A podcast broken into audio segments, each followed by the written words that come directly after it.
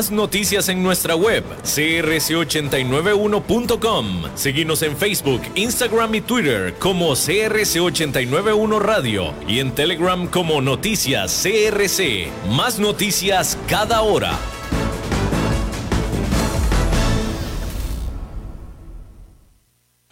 BMI Seguros te presenta a las 5 con Alberto Padilla.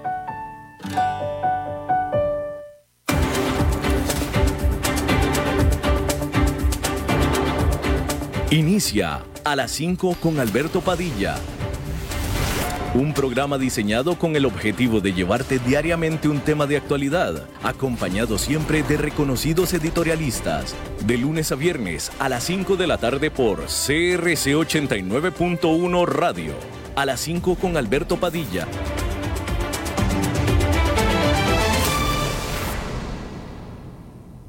Somos el país pura vida, donde la gente se dice Mae para saludarse, donde podemos contar los unos con nosotros, donde nos cuidamos y donde lo esencial siempre será lo más importante. Y hoy más que nunca nos protegemos, porque juntos saldremos adelante. En BMI creemos en proteger lo que amamos siempre y en este momento junto a vos protegemos lo esencial, a nuestra gran familia Tica. Hola, ¿qué tal? Saludos, bienvenidos a esta emisión de A las 5 con su servidor Alberto Padilla. Muchísimas gracias por estarnos acompañando en vivo a través de la señal de 89.1 FM de Costa Rica.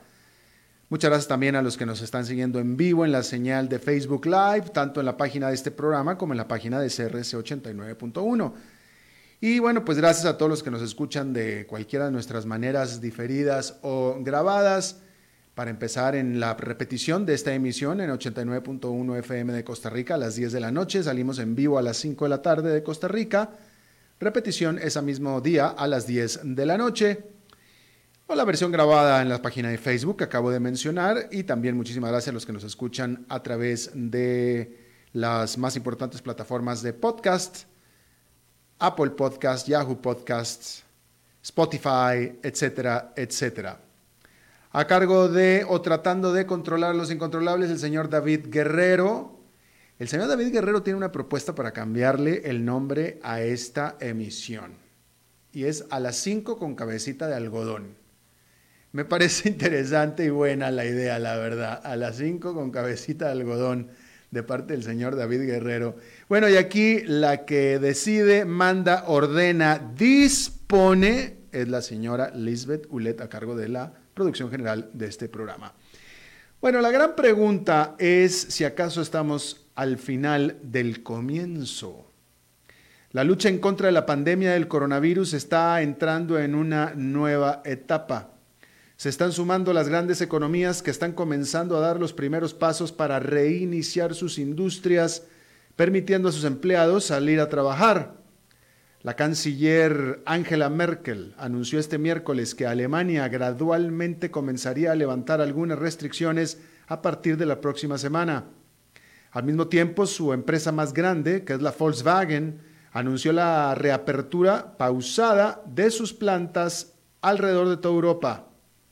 España, Italia, Austria, Dinamarca y la República Checa todas están también levantando algunas medidas de encierro. Mientras tanto, en Asia, donde se originó la pandemia, China y Corea del Sur continúan aflojando las restricciones a la vida pública y el trabajo. Estas medidas han ayudado a impulsar el rally accionario que comenzó hace unas semanas. Sin embargo, aún sobran los motivos para estar preocupados y mucho. Primero porque permanece el riesgo alto de una segunda ola de la pandemia, y con su consecuente segunda ola de encierros. Y al final es muy probable que los consumidores vuelvan a una nueva manera de normalidad con nuevos y diferentes hábitos. En Estados Unidos está al rojo vivo el debate sobre cuándo regresar a trabajar. El presidente Donald Trump había estado preparando las directrices para el proceso de reiniciar al país por lo pronto se espera que las actuales medidas de encierro no se extiendan más allá de su fecha límite del 30 de abril. Oficiales del gobierno advirtieron que la Casa Blanca trabajaría en conjunto con los gobiernos estatales para asegurar que los esfuerzos de reinicio de actividades se realicen de manera segura. Pero muchos estados de la Unión no están aún listos para reabrir. Algunos ya tomaron la decisión de extender el encierro más allá del primero de mayo. La noticia última a este respecto es que el presidente de Estados Unidos en una conferencia con todos los gobernadores estatales de la Unión Americana ya les dijo que les iba a otorgar la libertad a cada gobernador de que reinicie al tiempo y la manera que cada uno de ellos quiera, dependiendo de sus necesidades particulares. Eso fue, esa es la noticia de este momento. Ahora, lo que nadie sabe es cómo un Estado de la Unión puede empezar a tomar ciertas medidas cuando sus vecinos, que probablemente tienen mucho más problemas con el COVID-19, no las van a tomar. O al, contrario, olvidémonos si las toman o no las toman. ¿Cómo un Estado puede tomar una medida cuando el otro Estado de al lado contiguo tiene todavía al rojo vivo la pandemia? esa parte no la han explicado cómo se va a poder hacer eso. La única manera de poderlo controlar es que cada estado se controle a sí mismo o que controle al estado con las fronteras con los vecinos. Esa es la única manera en que se puede hacer esto. Bill Gates lo ha dicho muchas veces. Bueno, y este es el asunto, que lo peor de todo es que en realidad nadie puede saber y mucho menos asegurar que estos planes se vayan a ejecutar de manera segura, ni cuán rápido las economías comenzarán a operar a un buen ritmo. Un prestigioso epidemiólogo asesor del gobierno británico dijo este jueves que seguramente algunas restricciones permanecerán aun cuando el gobierno sea exitoso en reducir el número de infecciones y hasta que exista una vacuna contra el coronavirus disponible para todo el mundo. Bueno, hay que hablar de el desempleo. En solo tres semanas, casi 17 millones de estadounidenses pidieron ayuda por primera vez al gobierno por desempleo. Se trata de la mayor tasa de la historia del país. Este jueves se reveló que durante la semana pasada lo hicieron adicionales 5,2 millones de personas. Y ya con esto, oficialmente se perdieron todos los nuevos trabajos que se crearon durante los últimos 10 años, que fue el más largo periodo de expansión económica de la historia de Estados Unidos. Ya se eliminó todo. Lo que se logró en 10 años se deshizo en 3 semanas. 4 para ser exactos. Con esta cifra se puede deducir que la tasa de desempleo la cual antes de mediados de marzo estaba en su nivel más bajo en 50 años de 3,5%, estaría hoy en al menos ya 10%, pero quizá incluso mucho más. Y de hecho, esa es la pregunta que se están haciendo los economistas. ¿Qué tan alto llegará la tasa de desempleo? Algunas estimaciones apuntan a que llegará a 30% o más. Sin embargo, probablemente no será tan elevada la cifra. ¿Por qué? Bueno, porque el hecho es que hay algunas empresas que están contratando y contratando sólidamente. Pocas, pero las hay. Y esto amortigua el efecto, por supuesto. Y están comenzando a desplegarse también medidas para incentivar a las pequeñas empresas a que no despidan a su personal. Por lo tanto, la mayoría de los analistas piensan que el desempleo no pasará del 15%. El consenso está más o menos en el 15%. Que 15%, pues claro que no es 30, ¿verdad? Pero es 15. Y este 15% significa que habrá más estadounidenses sin trabajo que en cualquier otra época desde la Gran Depresión de los años 1930. O sea, 15% de todos es brutal. Hay que decirlo así.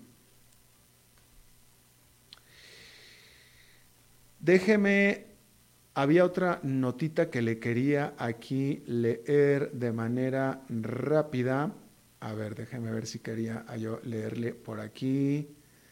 Bueno, eh, bueno, déjeme, voy a continuar hablando sobre el COVID-19. Últimamente se había traído a la atención del mundo. A ver, este asunto de los encierros ha generado muchísimas críticas de un cierto grupo de críticos, digo, vamos a, decirlo eh, sucintamente, ¿no? de un, nutrido grupo de analistas y de economistas liberales, por supuesto, que han criticado y señalado lo que es obvio, que estos encierros están destrozando la economía del mundo o la economía de cada país donde se está eh, eh, decretando. Y es cierto, digo, eso, es cierto. Y lo estamos viviendo en cada uno de los países donde ustedes me están escuchando, incluyendo, por supuesto, Costa Rica, Estados Unidos, Europa. Sí, ya lo sabemos. Entonces ellos lo que proponen es, es que no debieron haber cerrado las economías. Bueno, pero pues es que si no se cerraban las economías, entonces no se podía controlar el, coronavirus, que ese es el problema. Y entonces ellos alegan, no, pues es que de todos modos, de todos modos el coronavirus está rampante en Europa y Estados Unidos al tiempo que las economías están destrozadas. Mejor hubieran hecho la, eh, eh, dejado las economías libres y de todos modos la pandemia iba a seguir, como de todos modos está siguiendo. Ahí es donde están equivocados porque de lo que se trataba o de lo que se trata, de lo que se trata con los encierros es precisamente controlar la pandemia. Es decir, si no se hubieran cerrado las, eh, si no se hubieran decretado las medidas de encierro en todos los países donde se decretaron, la pandemia estaría miles de veces peor. Obviamente. Y de lo que se trataba era de salvar el sistema de salud. De eso es de lo que se trataba. No tanto en sí disminuir el número de muertes, que esas de todos modos son muchísimas. Más bien era para proteger a los vivos, para poderlos atender con un sistema de salud funcionando, el cual si se hubiera dejado la pandemia libre, se hubiera colapsado el sistema de salud y no hubiera podido ser posible atender a los enfermos de ninguna enfermedad, ni a las embarazadas, ni a los accidentados, ni nada, como llegó a estar pasando por un tiempo en España y en Italia. Y esa era la razón de los encierros. Así es que esa excusa de que nada, es que de todos modos la pandemia está, sí, sí está, pero hubiera sido muchísimo peor con el consecuente colapso de los sistemas de salud, que hubiera sido un desastre. ¿Sí? Le traigo todo esto a colación porque últimamente se había estado hablando de Suecia. De toda Europa, Suecia había tomado la decisión de no cerrar su economía precisamente porque los daños económicos son incuantificables, como lo hemos estado viendo. Digo, los resultados de este encierro son devastadores económicamente hablando, devastadores, pero no había opción. La opción, la, opción, la opción existió, o de, bueno, sí existió, pero no se tomó. La opción de, existió antes de que se comenzara la pandemia con gobiernos preparados, con cantidades de pruebas masivas para poder controlar a los que estuvieran infectados. Pero no sucedió, ningún país estuvo preparado, ningún país estuvo preparado. Entonces, ante esa realidad había que tomar medidas que son las de encierro. Así es que estamos, o sea, se trata de estar discutiendo cosas que no existieron, ¿no? Bueno, en el caso de Suecia, de toda Europa, fue el único país que decidió no cerrar su economía, precisamente para no aniquilar la economía, precisamente. Y ellos confiaron en Suecia en la responsabilidad social. Es decir, el gobierno les dio a los suecos ciertas guías, miren, cuídense, practiquen distanciamiento social, sean conscientes, lávense las manos, pero sigan yendo a trabajar, sigan saliendo a los restaurantes. Ah, ¿No se colapsó? Ajá.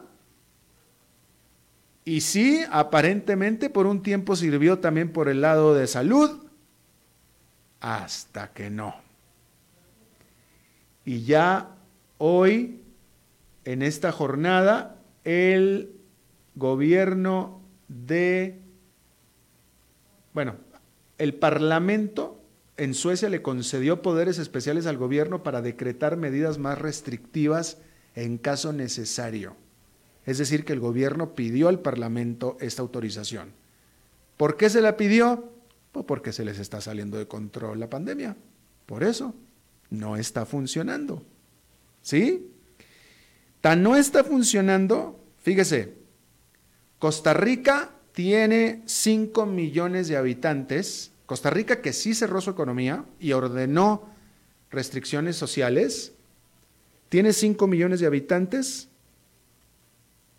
con 500 infectados y 4 fallecidos. Suecia tiene el doble de habitantes que Costa Rica. Suecia tiene 10 millones de habitantes y tiene 12.540 infectados y 1.333 muertos. Como que no les funcionó, ¿verdad? Pero definitivamente no les funcionó y ya se están dando cuenta. Y aquí está otra prueba más de que estos críticos que critican, están criticando lo obvio. Es que están ahorcando la economía. Sí, sí, sí, la están ahorcando, sí. Pero no hay opción. No hay opción. Y ahí está, de nuevo, Costa Rica, que fue muy eficaz y muy fuerte, muy severa en sus restricciones sociales para controlar la pandemia, tiene 5 millones de habitantes, 500 infectados, 4 muertos. Suecia tiene el doble de habitantes, con 12.540 infectados y 1.333 muertos. Solamente 130 muertos en un solo día, el último día, 130 muertos Suecia. Claramente no le sirvió. Bien, otro tema. Finalmente Daniel Ortega apareció vivito y coleando. No andaba muerto, andaba de parranda. Ayer apareció en vivo y se le vio de lo más normal, de lo más campante al Señor. Qué bien, qué bueno, perfecto, está bien. Solamente quiero detenerme a cuántos de ustedes no recibieron por redes sociales noticias, audios asegurando que había fallecido Daniel Ortega. Yo en lo personal, y digo en lo personal, no como profesional, con lo personal, en mis chats personales recibí al menos dos audios que me de, ¿eh? ¿no? pasados por, por otros amigos, con audios de diferentes personas clamando ser fulanito de tal, que juraban con fecha y causa la muerte de Daniel Ortega. Seguramente ustedes también lo recibieron. Y bueno, sirva esto para subrayar lo que yo he subrayado aquí antes. No hagan caso de lo que se dice en redes sociales. Pero mejor aún, no forwardé, perdóname el anglicismo, no forwardé cosas que le llegan por redes sociales. Son basura. Basura. No solamente de Daniel Ortega, de cualquier cosa. Son basura. En las redes sociales se dicen cualquier cosa. Obviamente, quien quiera que le puso voz a esa noticia que me llegó a mí dos veces de diferentes voces, es alguien que con toda la intención del mundo agarró un micrófono y empezó a hablar mentiras consciente que eran mentiras, o si no, cuando menos consciente de que no sabía de lo que estaba hablando. Y eso es lo que hace la gente. La gente agarra un micrófono, dice cualquier burrada, la manda segurísimo de que va a pasar lo que va a pasar, que es que la gente lo va a remandar. No lo remande, no lo remande, no, no estemos haciendo caso de esas payasadas, esas burradas, por favor. Ahí está. durante, durante, ahí, me obligaron a tener que buscar fuentes que me trataban de confirmar sobre la salud de Daniel Ortega. Ahí el señor apareció ayer encantado de la vida, como si nada. Ni siquiera se le ve más flaco, ni siquiera se le ve con cara de enfermo, se le ve igual que toda la vida. Así es que ojalá y tomemos conciencia, no estemos reenviando basura que nos llega en las redes sociales. Lo que sí está reenviando, a mí me parece que la utilidad práctica de las redes sociales, estoy hablando específicamente de WhatsApp, una de las lecciones que yo he aprendido de WhatsApp últimamente es, y es, que, y es con lo que me quedo, es con los chistes. Ahora con WhatsApp, ahora sí ya tenemos chistes al momento. Antes teníamos que esperar a la noche del viernes o el sábado de los shows de la televisión para poder ver los shows de comedia y, reírnos un rato. Ahora ya nos podemos reír al instante, a cualquier hora de la mañana y del día, con los chistes que mandan los amigos. Eso sí hay que reenviarlos, eso sí. Pero lo demás, no, a menos de que sea de fuentes verificadas. Una nota de una fuente verificada, una nota de una fuente de información conocida, confiable, eso sí. Pero todo lo demás, lo que nos está llegando de pura basura, no, no, por favor, no hay que hacerlo, por favor. Bien, antes de pasar a la pausa, y cambiando de tema completamente, hay que decir que la capa de hielo de Groenlandia perdió alrededor de 600 billones de toneladas de agua por derretimiento durante el año pasado. Estas 600 billones en realidad son, eh, eh, es en inglés, entonces son millones, son 600 millones de toneladas de agua por derretimiento durante el año pasado, que es su más alta tasa desde que comenzaron a medirse estos récords o estas estadísticas. Esto de acuerdo a un estudio reciente citado por The Economist.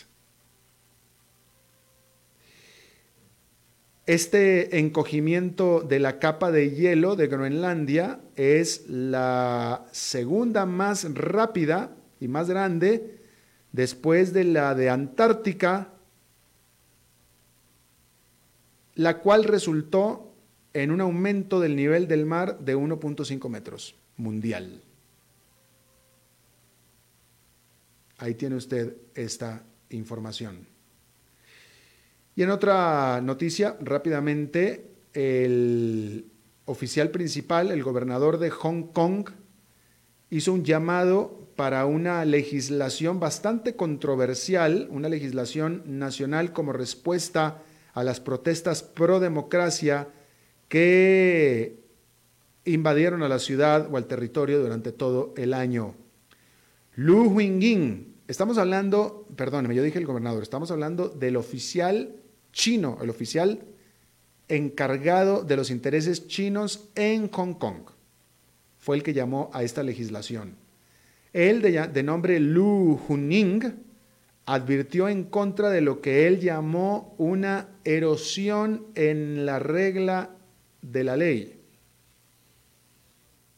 En el 2003, un intento de aprobar una legislación similar, la cual hacía ilegales los actos que ellos consideraban de subversión en contra del gobierno chino, fue abandonada precisamente por demostraciones masivas. Y por lo visto, el gobierno chino quiere volver a impulsar ese tipo de leyes o de legislaciones sobre el territorio independiente de Hong Kong.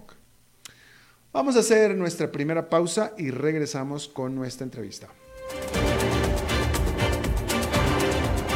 A las 5 con Alberto Padilla por CRC 89.1 Radio.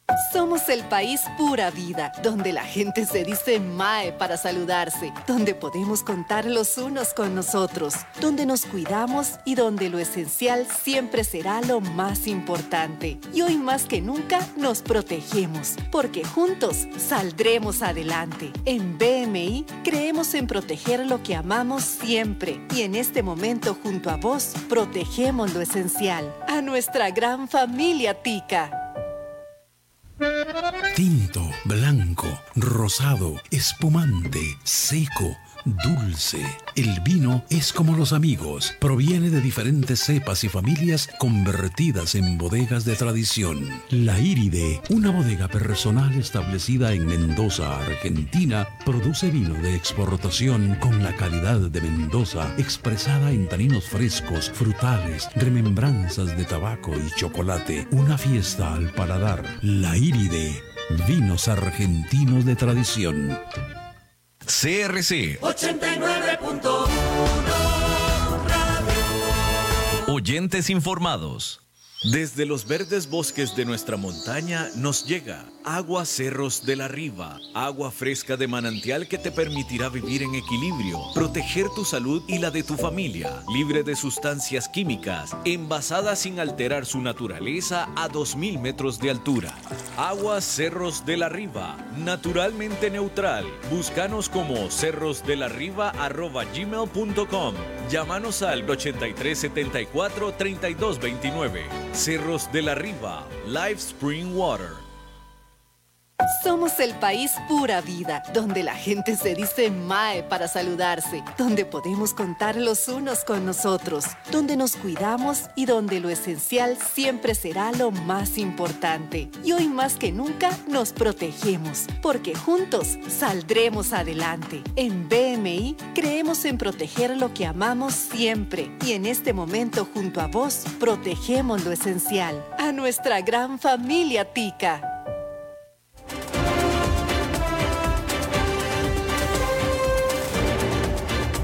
Seguimos escuchando a las 5 con Alberto Padilla.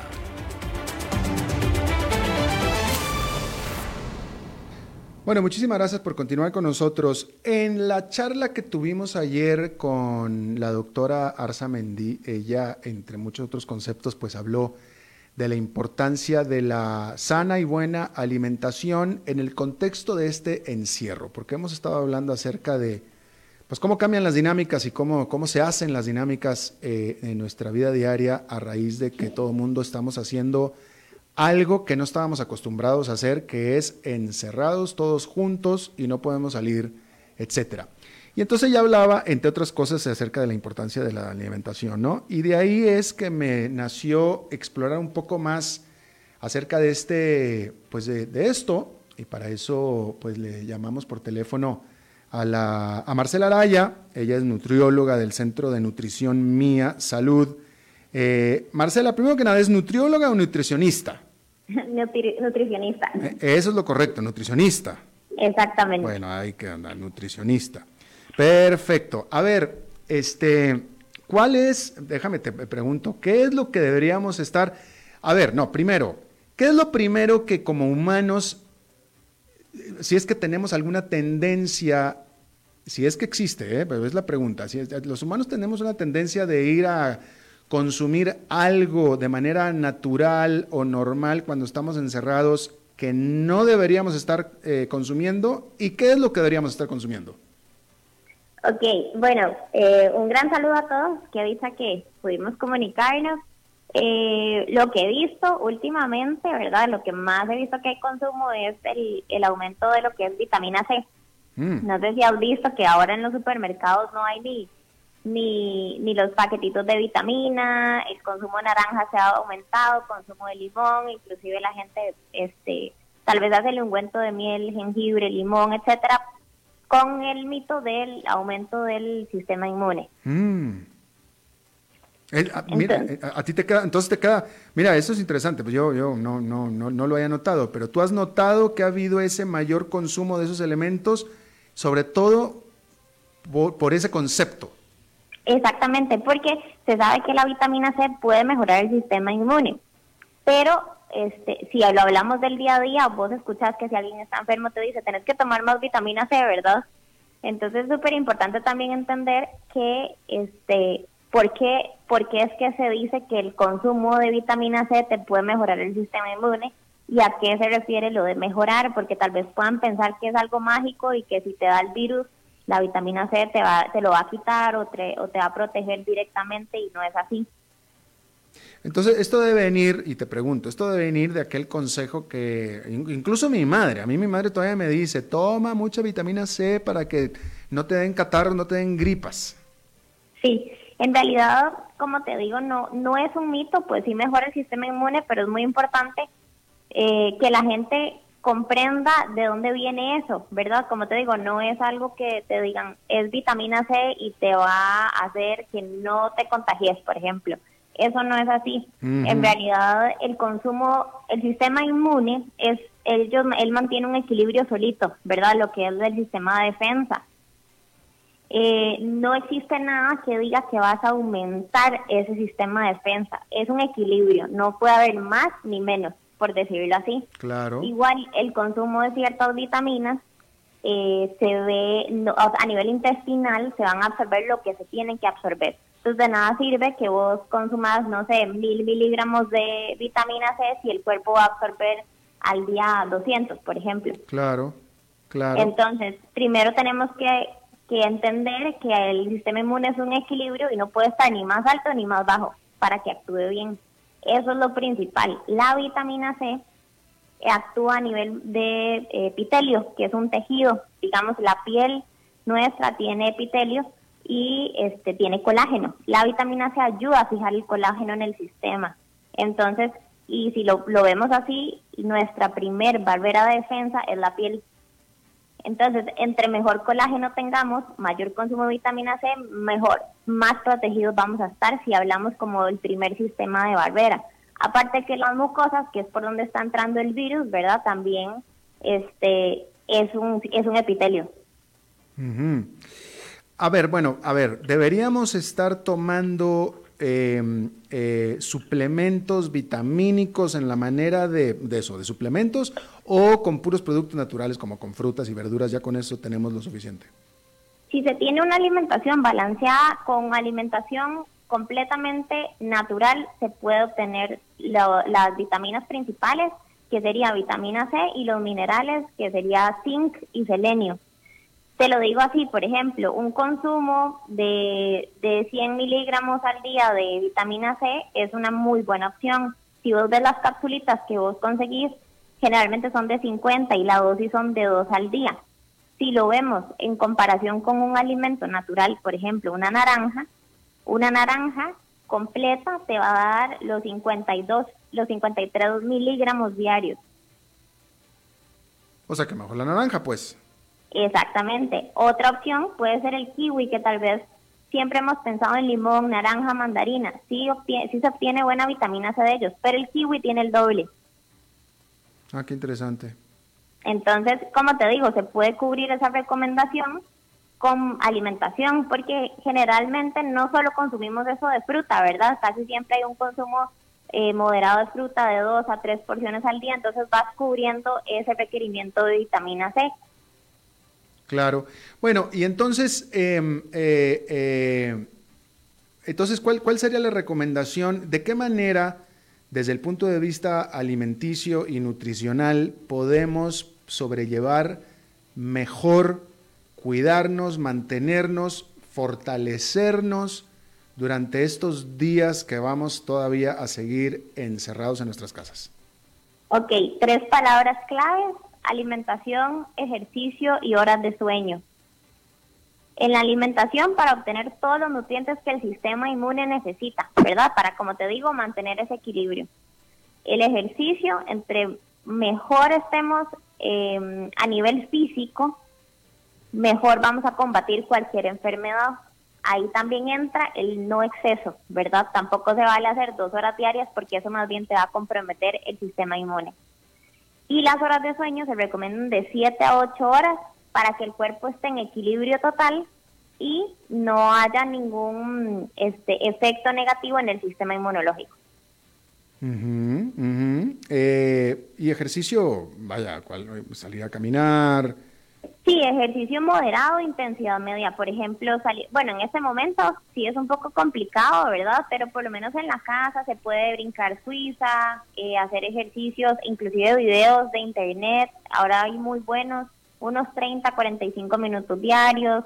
Se pueden hacer saltos, los que puedan salir a caminar solos y a horas que, que no comprometan la salud de los demás, lo pueden hacer, máximo 30, 45 minutos sin ningún problema. Ya. Eh, a ver, mira, aquí, este, aquí te, voy a tener que dar la fuente porque aquí el señor David Guerrero, que es el que nos está controlando los incontrolables, él le, mete mucho, dice, dice que platica mucho, que le mete mucho el asunto del fitness. Entonces, él está preguntando una serie de preguntas que me parecen buenas. primero que nada, él pregunta acerca de las cáscaras de las frutas. ¿Qué onda con estas? Bueno, la cáscara de la fruta es la fibra, la mayor parte de la fibra de la fruta. Entonces, la vitamina C no solo va a estar en la cáscara, sino que también va a contener va a estar, perdón, dentro de la fruta total, o sea, en su parte comestible, no solo la cáscara. Ahora, en este momento hay que tener mucho cuidado con las cáscaras, ¿verdad? Por, porque es su parte externa y es con lo que más se puede contaminar. Entonces, las cáscaras, ahorita, eh, estar siempre con un correcto lavado de frutas y vegetales y la cáscara es la que mayor fibra tiene. Ok, la, la cáscara comestible, por supuesto. Exactamente. Bueno, eh, ¿por qué no especificamos qué tipo de fruta tiene cáscara comestible? Porque hay gente que igual, eh, no sé, por ejemplo, hay gente que pela el pepino, por ejemplo. Ok, este, bueno, inclusive, sí, el, por ejemplo, la manzana, la pera, eh, las uvas, las nectarinas, la guayaba, todas esas se pueden utilizar con la cáscara sin ningún problema, inclusive las papas, el camote. Ese, la puré de papa, hay gente que, la, que les quita la cáscara, ¿no? Ese va con cáscara. Sí, puede utilizarse con cáscara sin ningún problema. Y el pepino idealmente también. eh, sí, idealmente consumirlo siempre con cáscara, los que se puedan consumir para aumentar el consumo de fibra. Claro, claro. Eh, ¿Hay alguna vitamina que puede, eh, algún exceso de vitamina puede ser negativo? En realidad, vieras que con la con en, en varias sí, por decirlo más fácil.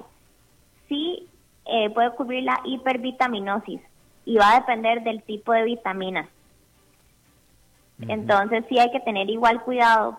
Si se tiene una alimentación balanceada se puede cubrir eso y no va a hacer falta una suplementación del mismo nutriente. Ya. Porque igual el exceso, como te digo, primero no se absorbe y este puede ser perjudicial para la salud. Claro. Bueno, y ahora que estabas hablando acerca de, de, que si podemos adquirir las eh, vitaminas necesarias con frutas y no con suplementos, ¿qué es mejor? ¿Hacerlo de manera natural por las frutas o suplementos? Yo recomiendo siempre lo más natural posible. Como te digo, siempre ojalá alimentos eh, que tengan buenas fuentes. Por ejemplo, este, la mandarina también se puede incluir, la naranja, el kiwi, el limón, eh, todas las, frutas van a contener diferentes tipos de vitaminas, entonces entre más colorido sea, mejor. la suplementación te la recomendaría en el caso de alguien que no tenga una alimentación, que su alimentación esté comprometida, ya sea por alguna enfermedad, ¿verdad? Eh, que tal vez no tiene apetito o digamos en casos de embarazo, que si es necesario un multivitamínico, entonces ahí sí sería lo ideal suplementar. Eh, los jugos de pulpa o la pulpa para hacer jugos, ¿tienen las mismas propiedades que un jugo natural 100%? Dependiendo. Las pulpas normalmente vienen combinadas con azúcar, entonces ya ahí estamos agregándole, y la, aparte del azúcar de la fruta, le estamos agregando azúcar de mesa, entonces ahí habría que tener un poquito de cuidado. La fruta natural, la ventaja que siempre vamos a tener es que se, se consume la fibra también. En la pulpa no siempre está la fibra. Como mm. te digo, depende de cómo la, preparen, pero siempre lo ideal es la fruta entera. ¿Y la fruta congelada que uno compra en el supermercado? Vieras que últimamente ya en el mercado se pueden ver muy buenas variedades de frutas congeladas. Te puedo decir, por ejemplo, hay arándanos, fresas, em, eh, mix de frutas y los que he visto últimamente ya están más controlados y son 100% frutas. Muy bien. Bueno, ahora, hablemos de las verduras, porque no hemos hablado de verduras, nada más de frutas. Sí. Las verduras, bien. Sí, las verduras, es importante también destacar que están los vegetales, que es lo que nosotros llamamos, digamos, lechuga, pepino, chayote, zapallo, ¿verdad? Y las verduras que son las, las harinosas, por ejemplo, la papa, el camote, la mm. yuca, eh, que digamos van a tener diferentes propiedades. Los vegetales, ambas van a tener muchísima cantidad de fibra, vitaminas y minerales. Ya.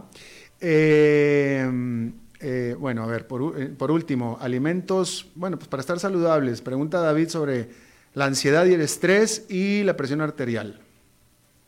Ok, me, la pregunta es una en relación con la otra. Sí, vaya, pues, alimentación para ambos, para ambos casos. Ok, en cuanto a la ansiedad, yo ahorita lo que les recomiendo a todos es, estamos en un tiempo eh, de incertidumbre para todos y es importante que un plan de alimentación nunca sea un estrés más, sino que más bien te beneficie, que sintas que de un profesional esa red de apoyo. Eso es súper importante. Entonces, si mantenemos una correcta alimentación, todo va a estar equilibrado en nuestro cuerpo. Eso va a ayudar a que si vos haces correctos tiempos de comida con, con diferentes cargas de nutrientes, la ansiedad debería de disminuir. Si, te, si vos estás en un régimen eh, alimentario muy estricto, eso te va a causar más estrés en este momento si no lo estás logrando, ¿verdad? Y eso puede empeorar. Entonces es súper importante también ver las etapas en la vida de cuándo y cómo hacer un plan de alimentación adecuado. Pues sí, pero bueno, pero por lo pronto, así, así, este, una, ¿cuál, sería una, eh, un día de alimentación balanceada normal para una persona normal que está en su casa? ¿Qué deberíamos estar comiendo y qué no? Ok, en ese momento, bueno, lo ideal sería que el desayuno sea bastante completo, alto en proteína, por ejemplo, huevos, queso, jamón de pavo, ojalá bajo en preservantes o bajo en sodio, alimentos integrales porque llenan más, entonces vas a tener menos ansiedad, por ejemplo, algún pan integral, tortillas integrales, eh, la fruta idealmente que sea entera por lo mismo, por la fibra, que entre más fibra consumamos, más saciados vamos a estar, entonces la ansiedad va a estar disminuida.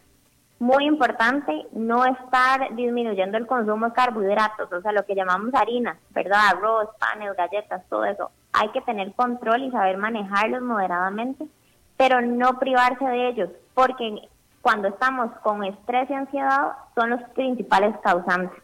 Entonces, lo importante es tener un control y mantener un buen consumo. Por ejemplo, un plato saludable como un cazado, arroz, frijol, eh, una buena proteína, garbanzos, puede ser pollo, puede ser pescado y siempre, siempre vegetales o ensalada en tres tiempos de comida. Por ejemplo, en el desayuno que a tus huevos les pongas espinaca en el almuerzo tener una ensalada y en la cena un picadillo, por ejemplo. Eh, ¿Hay algún problema o algún eh, eh, consejo en contra de hervir o cocinar las verduras? Pues las, las verduras en sí tienen muchas vitaminas hidrosolubles, o sea, que se, que se disuelven en el agua. Lo importante en este caso es que si, utilizan ese tipo de preparación, esa agua puedan utilizarlo para otra preparación, por ejemplo, para hacer un caldo, para hacer arroz, y mm. así, digamos, todas las vitaminas que dejaste dentro del agua se puedan reutilizar. ¿Y qué tal al vapor? Al vapor sucede exactamente igual, eh, lo único es que la, el agüita no se podría aprovechar también. Ah, qué interesante. Entonces, al vapor le estamos matando a, bastantes nutrientes o muchos nutrientes a las, a las verduras. No, es porque el agua no se puede, no se reutiliza tan bien como si lo hacemos eh, zancochado con, en agua. Es por eso. Ah, qué interesante. Pero el vapor es una buena opción. Eh, ojalá no siempre, porque siempre en, la forma, entre más natural, mejor. Mira qué interesante. ¿Carnes qué? Sí, puerco sí, puerco no, carne roja, ¿qué? Que carnes, lo, lo, ideal son carnes bajas en grasa, por ejemplo la pechuga de pollo, se utilizan muslo o ala, eliminarles la piel. Eh, se puede utilizar también el cerdo mientras sean las, las partes que tienen menos grasita, ¿verdad? No el chicharrón. Y se puede utilizar también carne roja, los, los por, por ejemplo, los medallones de lomo, los lomitos, el bistec tienen poca grasa, entonces eso también es ideal buscar. Y en cuanto a pescado, ojalá utilicen, consuman pescado por lo menos dos a tres veces por semana por su consumo de omega 3, porque entre mejor, entre mejor sea el consumo de omega 3, la ansiedad disminuye y puede ayudar a disminuir lo que es el cortisol, que es la hormona del estrés. Claro. Y todo esto aplica igualito para los niños, ¿no? Porque me da la impresión, bueno, no nada más la impresión, tengo la experiencia, de que a los niños los alimentamos eh, eh, mal. o sea, a los niños les damos cosas que nosotros no deberíamos estar comiendo y dice, hermano, nosotros nos, nos tratamos de cuidar durante todo el día. Pero esto, todo esto aplica a los niños también, ¿no? Por supuesto, en cantidades eh, correctas para ellos, porque por ejemplo, para, para una persona un, por ejemplo, 50 gramos de arroz en un almuerzo y 50 gramos de frijoles estaría bien, pero para un niño eso es mucho. Entonces, siempre respetar eh, la porción del niño y que no tampoco esté comiendo como un adulto. Pues claro, efectivamente. Eh, nutricionista Marcela Araya del Centro de Nutrición Mía Salud, eh, ¿estás, qué estás consultando virtualmente? ¿Qué estás haciendo? Sí, estamos ahorita de forma virtual y el consultorio se abrió ya esta semana, sin embargo solo se están atendiendo cuatro pacientes al día, dos en la mañana y dos en la noche para realizar toda la, todo el, toda la planificación de la desinfección del, del, consultorio entre cada paciente. Ah, muy bien, mira, y bueno, ¿y dónde te puede la gente eh, eh, consultar o, localizar? Eh, pueden ir a nuestra página de Instagram que es Nutrición Mía Salud o en Facebook también Nutrición Mía Salud, Instagram o Facebook. Exactamente, o pueden contactarnos al teléfono 2203-0598. Bueno, ahí está. Eh, no hice mención del alcohol y eso fue a propósito. eh, bueno, si es vino tinto, es una excelente opción. Eh, disminuye el cortisol y mejora lo que es la ansiedad y evita el estrés. Eso sí, moderado. Para hombres no más de dos copas y para mujeres no más de una copa, pero que sea tinto. Ya me cayó bien esta nutrióloga. Esta, esta, sí me cayó bien, esta nutricionista. Muy bien. Bueno, pues Marcela Araya, te agradezco muchísimo por tu tiempo y, la información que nos diste muy, muy atinada. Gracias. Con mucho gusto, un placer. Igualmente. Bueno, vamos a hacer una pausa y regresamos con Fernando Francia. A las 5 con Alberto Padilla, por CRC 89.1 Radio. Somos el país pura vida, donde la gente se dice Mae para saludarse, donde podemos contar los unos con nosotros, donde nos cuidamos y donde lo esencial siempre será lo más importante. Y hoy más que nunca nos protegemos, porque juntos saldremos adelante. En BMI creemos en proteger lo que amamos siempre y en este momento junto a vos protegemos lo esencial, a nuestra gran familia Tica. Tinto, blanco, rosado, espumante, seco dulce. El vino es como los amigos, proviene de diferentes cepas y familias convertidas en bodegas de tradición. La Iride, una bodega personal establecida en Mendoza, Argentina, produce vino de exportación con la calidad de Mendoza, expresada en taninos frescos, frutales, remembranzas de tabaco y chocolate. Una fiesta al paladar. La Iride, vinos argentinos de tradición. CRC 89.1 Oyentes informados. Desde los verdes bosques de nuestra montaña nos llega agua Cerros de la Riva, agua fresca de manantial que te permitirá vivir en equilibrio, proteger tu salud y la de tu familia, libre de sustancias químicas, envasada sin alterar su naturaleza a 2.000 metros de altura. Agua Cerros de la Riva, naturalmente neutral. Búscanos como cerrosdelarriba.gmail.com. Llámanos al 8374 3229. Cerros de la Riva, Live Spring Water. Somos el país pura vida, donde la gente se dice Mae para saludarse, donde podemos contar los unos con nosotros, donde nos cuidamos y donde lo esencial siempre será lo más importante. Y hoy más que nunca nos protegemos, porque juntos saldremos adelante. En BMI creemos en proteger lo que amamos siempre y en este momento junto a vos protegemos lo esencial, a nuestra gran familia Tica.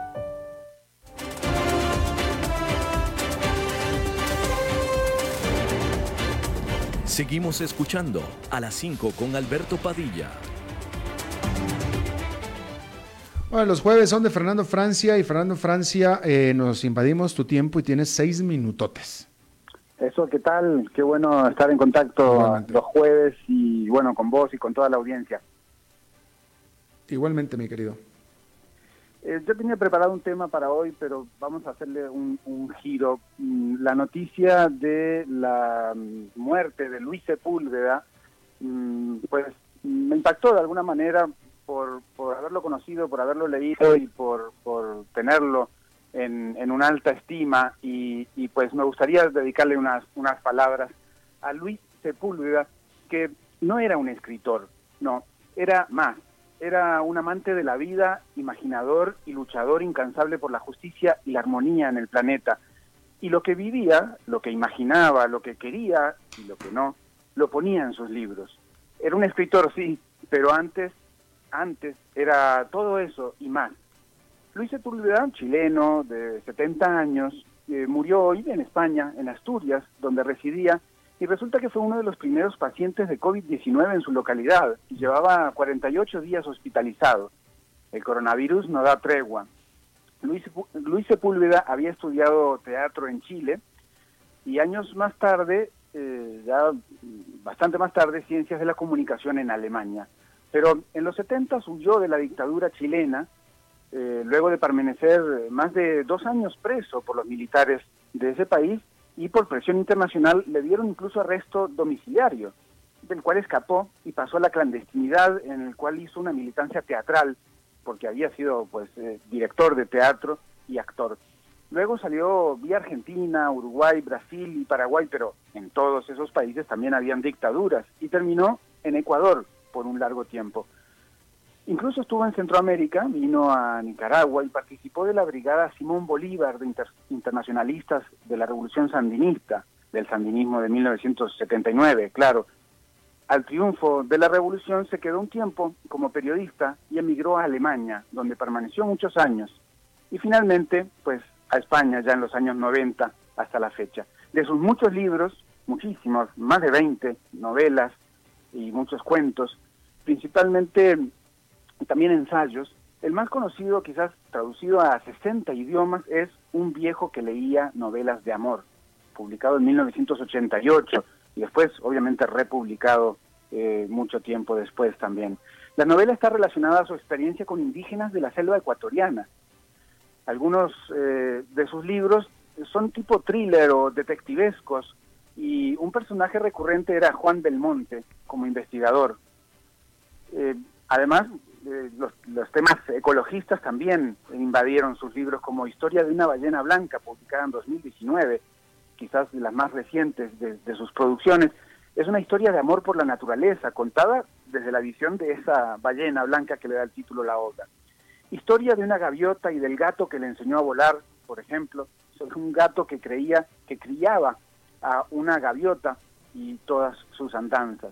Pero además de sus libros y su militancia socialista en Chile, con alguna labor editorial a sus 21 años en el gobierno de Salvador Allende, fue un activista ecologista Estuvo incluso en barcos de Greenpeace y varios años fue director de diversas divisiones de esa organización y abogaba por la llamada ecología social, esa visión de que el ecologismo no es solo salvar árboles y pájaros, sino que es la lucha por la justicia social, incluyendo la vida en armonía de los seres humanos entre sí como parte de la naturaleza. Algunos de sus libros incluyen sus vivencias propias, como Mundo del Fin del Mundo, que relata las vivencias de un joven entusiasta que años después vuelve al sur del continente ya como periodista e integrante de Greenpeace, muy parecido a su propia realidad. Igualmente en La sombra de lo que fuimos, que fue premio eh, Primavera de novela en 2009 en España, escribió parte de sus vivencias en la dictadura chilena, luchando contra la dictadura chilena, ha admitido. La buena novela, dice Luis Sepúlveda, a lo largo de la historia ha sido la historia de los perdedores, porque a los ganadores les escribieron su propia historia ya. Nos toca a los escritores, dice Luis Sepúlveda, ser la voz de los olvidados. Su extensa militancia contra la dictadura quedó plasmado en más de un texto. Era hijo de un activo militante del Partido Comunista Chileno y su madre de origen mapuche. Fue fuerte defensor de la cultura indígena que habita lo que hoy conocemos como Chile, su país natal, la armonía y el mundo. Su trabajo, pues, siempre ha rondado la memoria, este importante tema, la memoria, el ecologismo, la naturaleza, la búsqueda de la libertad y la militancia social. Además de fantásticas historias totalmente ficcionadas, eh, que siempre nos dejan pensando en la vida, los miedos, la muerte y otras alucinaciones, como el primer título que tuve en mis manos de Luis Sepúlveda en los años 80. Luis Sepúlveda tenía 70 años, pues quizás eh, aún unos cuantos libros más por escribir, nos habremos perdido de ellos, pero tenemos mucho trabajo para completar la lectura de su extensa biblioteca. Eh, gracias, Fernando. Eh, eh, ¿Cuánto tiempo llevaba él viviendo en Oviedo, sabes? desde los años 90, tengo entendido, ya afincó en, España y se quedó por allá, muchos, muchos años. Estoy leyendo, esto es en Wikipedia, y lo, digo así porque pues, nunca, nunca podemos saber si es cierto lo que dice Wikipedia, pero dice que Juan Sepúlveda fue el primer caso de COVID-19 en Asturias. Sí, pues no sé tanto si el primero, pero de los primeros, me parece que he leído ya en, varios, en varias citas, ahora con, con, la muerte de, de Luis Sepúlveda, que ah, viste que cuando muere un escritor, pues mucha gente se transforma en automático fan o en conocedor de su, de su obra, ¿no? Eso a mí no me molesta, más bien me gusta, porque entonces se difunde la obra de, claro, de, estas, de estas mentes tan, tan privilegiadas. Y de haber puesto en, en 20 novelas, o sea, un escritor con 20 novelas no es, no es pavada, ¿no? No, no, definitivamente Pero sobre todo porque puso mucho de sus vivencias en esas novelas, y eso es bien interesante, no solo es imaginar cosas, sino que a partir de sus vivencias, una vida agitada, si se quiere, pues generar historias eh, eh, fuertes, ¿no? ¿Y escribió algo acerca de Oviedo? ¿Sabes? No he leído porque lo último, eh, las últimas cosas er, eran muy, muy como fantásticas, ¿no? En un caracol que, que, que, se pregunta por qué son lentos y, y descubre eh, la, lo lindo de, ser lento, o lo lindo de su esencia como ser ah, vivo. ¿no? Pregunto porque me llama la atención, ya rápidamente, pues nos tenemos que despedir, pero me llama la atención porque eh, Oviedo, sin ser una ciudad tan bella como tan bellas hay ciudades en España como puede ser Sevilla o la propia Barcelona, Madrid, eh, Toledo, no es tan bella, pero sin embargo sí tiene una magia muy interesante que incluso el propio Woody Allen también la, reflejó y, yo, y yo que conocí Oviedo bien, eh, eh, no es tan bonita, pero sí tiene una magia muy especial y, y así es que no, no, no culpo a, a, Sepúlveda que haya vivido y bueno, también elegido morir ahí, en esa ciudad tan bella de Oviedo. Es muy posible que en una idea de la felicidad o en historia de un perro llamado Leal, eh, o, en muchos de estos últimos libros de él pues haya, haya estado esta, esta mágica ciudad también. Seguramente. Gracias Fernando Francia. Bueno, un abrazo a todos y pues busquen, busquen a Luis Sepúlveda en, en, internet y tráiganse alguno de sus libritos. Perfectísimo. Bueno, esto es lo que tenemos por esta emisión. Nos reencontramos en 23 horas. Que la pase muy bien.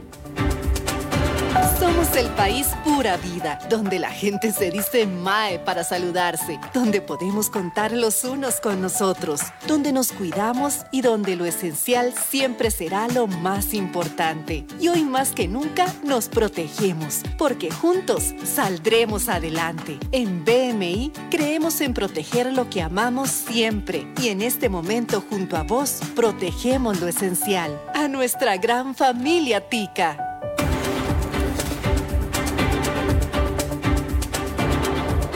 Concluye a las 5 con Alberto Padilla. Un programa diseñado con el objetivo de llevarte diariamente un tema de actualidad, acompañado siempre de reconocidos editorialistas, de lunes a viernes a las 5 de la tarde por CRC 89.1 Radio, a las 5 con Alberto Padilla.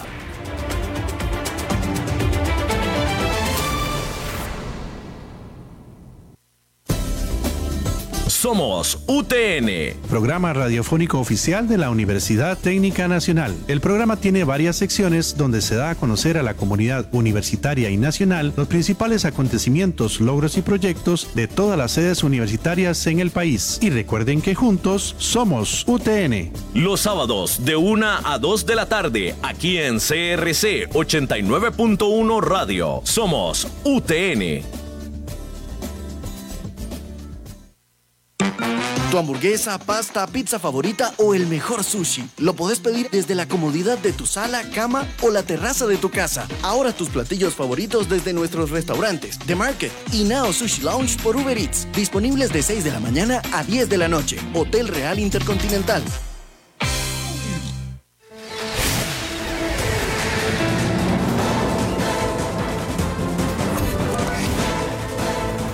Inicia el resumen informativo en noticias CRC 89.1 Radio. Hola, ¿qué tal? Son las 18 horas en punto y estos son nuestros titulares.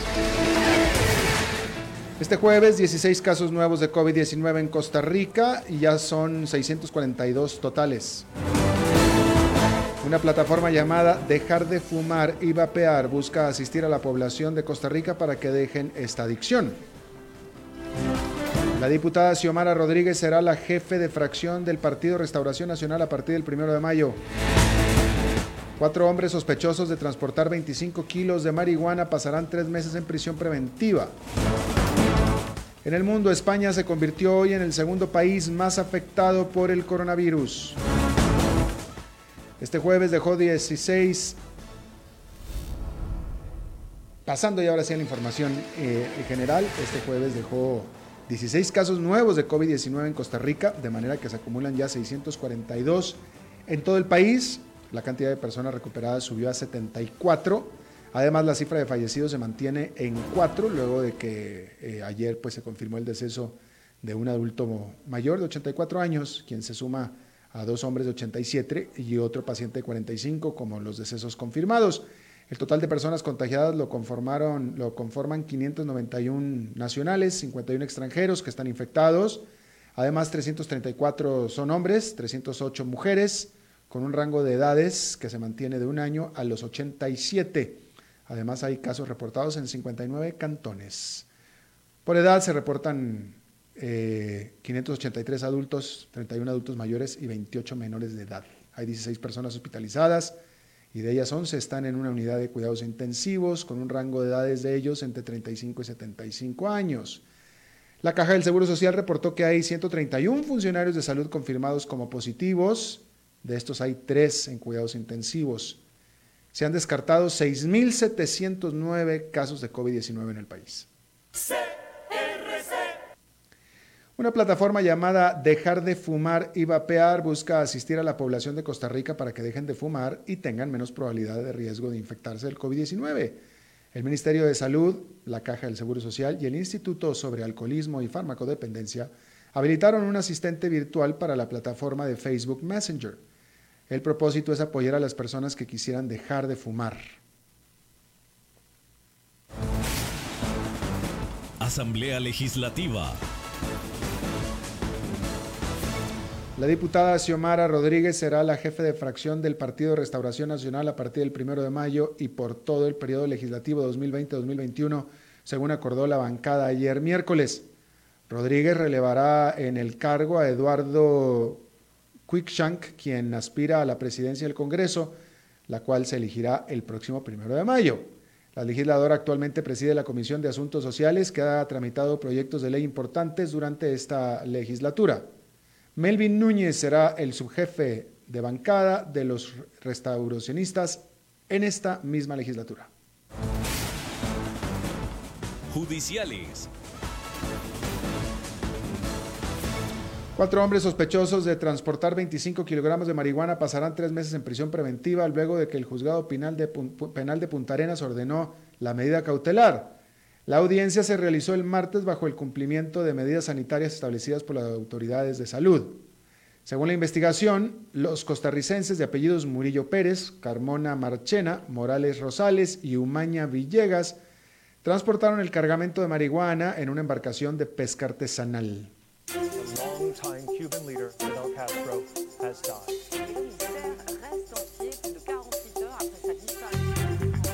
Internacionales.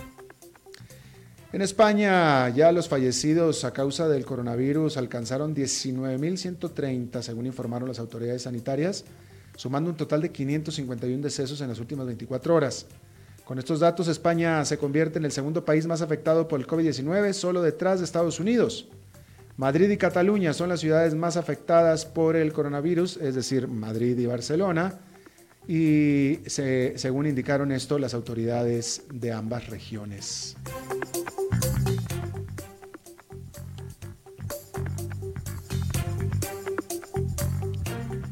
Está estoy informado a las 18 horas con 5 minutos. Exactamente en 12 horas las primeras informaciones del nuevo día. No se vaya porque está empezando el programa de Contacto Deportivo. Nos saluda Alberto Padilla, que tenga usted buenas noches. La pasión de los deportes en noticias CRC 89.1.